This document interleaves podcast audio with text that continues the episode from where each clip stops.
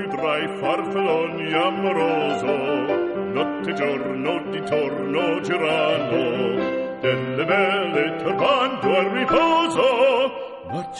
Estás escuchando Italiano Piano Piano, tu podcast para aprender italiano. Narcisetto Adogino d'amor. Io sono Valeria Surcis e sono qui per insegnarvi l'italiano, la mia lingua materna.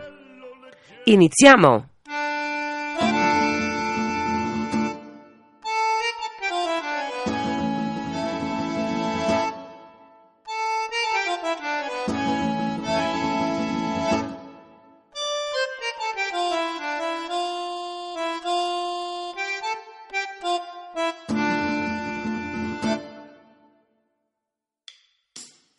Ciao a tutti, belli e brutti, come state? Le vacanze sono finite e riniziamo con questo podcast.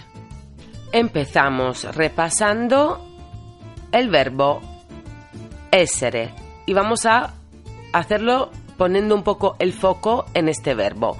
Aunque podáis escuchar alguna cosa repetida, esto sirve para retomar los estudios y porque también se me fue la pinza,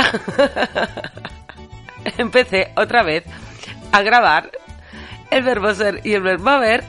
Y, y nada, entonces pues os lo dejo como recordatorio, ¿vale? También decir que mientras eh, lo estaba grabando decía, joder, cómo me suena, me suena esto que estoy diciendo y tal. Pero bueno, yo creo que al final como lo he ampliado un poco más, pues eh, os lo dejo y así no he hecho un trabajo inútil esta mañana. Venga, otra vez, a repasar todo el mundo el verbo essere. Hoy nos centraremos en el verbo essere. El verbo essere es uno de los verbos principales que hay que aprender. Puede ser traducido como ser o como estar. Y según la proposición que lo acompaña, cambia de significado. Tiene un significado propio, pero también puede ser utilizado como verbo auxiliar de los tiempos compuestos. Y también es auxiliar de sí mismo. Es un verbo bastante complicado, da lugar a muchas confusiones, sobre todo, por ejemplo, los italianos que aprendemos español confundimos muchísimo el uso luego del verbo ser y estar y muchas veces no sé si habéis escuchado italianos diciendo yo soy aquí y no yo estoy aquí, porque nosotros lo utilizamos de esa manera, principalmente. Vamos a ver los diversos usos como verbo predicativo. Puede expresar la noción de existencia, penso, dunque sono, pienso, luego existo, la ubicación espacial, Toledo in Spagna, Toledo está en España, la coordenada cronológica, sono le due, son las dos, y tiene la importante función de actuar como verbo auxiliar en la formación de los tiempos compuestos de determinados verbos en la voz activa y siempre en la pasiva. También a veces se vacía de contenido semántico para transformarse en un simple nexo entre el sujeto y el predicado nominal. Por ejemplo, en la frase María è professoressa, María es profesora. O también Oggi sono stanco, hoy estoy cansado. Junto a la partícula ci, que veremos más adelante, equivale al uso impersonal del verbo español haber. Por ejemplo, qui c'è un libro, aquí hay un libro. Qui ci sono due libri, aquí hay dos libros. Es un verbo muy irregular. Entonces vamos a ver la conjugación en este podcast del modo indicativo. Modo indicativo presente. Io sono, tu sei, egli è.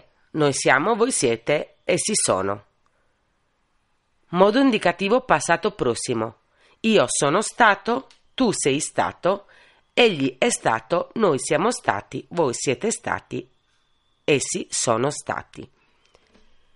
Eso, como decía antes, ¿por qué ocurre? Porque el verbo ser essere es, es el auxiliar de sí mismo. Y lo mismo pasa con l'imperfetto e il trapassato prossimo. Io ero, tu eri, egli era, noi eravamo, voi eravate, essi erano. Trapassato prossimo, io ero stato, tu eri stato, egli era stato, noi eravamo stati, voi eravate stati, essi erano stati. Como podéis ver, el pasado utiliza el participio pasado stato junto al, en este caso, el presente, io sono, passato prossimo, io sono stato, imperfetto, ero, trapassato prossimo, io ero stato. Seguimos con el modo indicativo del verbo ser. Passato remoto, io fui, tu fosti, egli fu. Noi fummo, voi foste, essi furono. Trapassato remoto, io fui stato, tu fosti stato, egli fu stato, noi fummo stati, voi foste stati, essi furono stati. Futuro semplice, io sarò, tu sarai, egli sarà, noi saremo, voi sarete, essi saranno.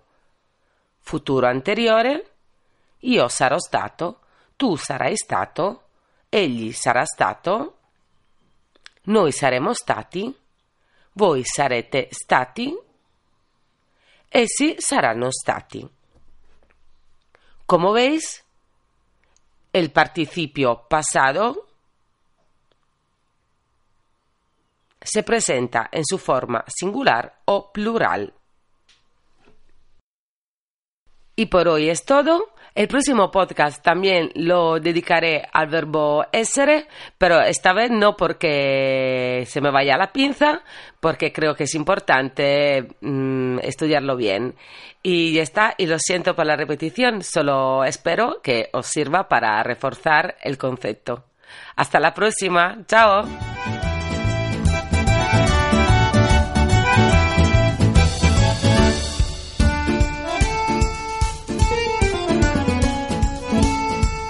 Habéis escuchado Italiano Piano Piano, un pequeño podcast para aprender italiano. Lo complementa el blog italianopianopiano.blogspot.com. Gracias por escucharme. Grazie con tutto il mio cuore.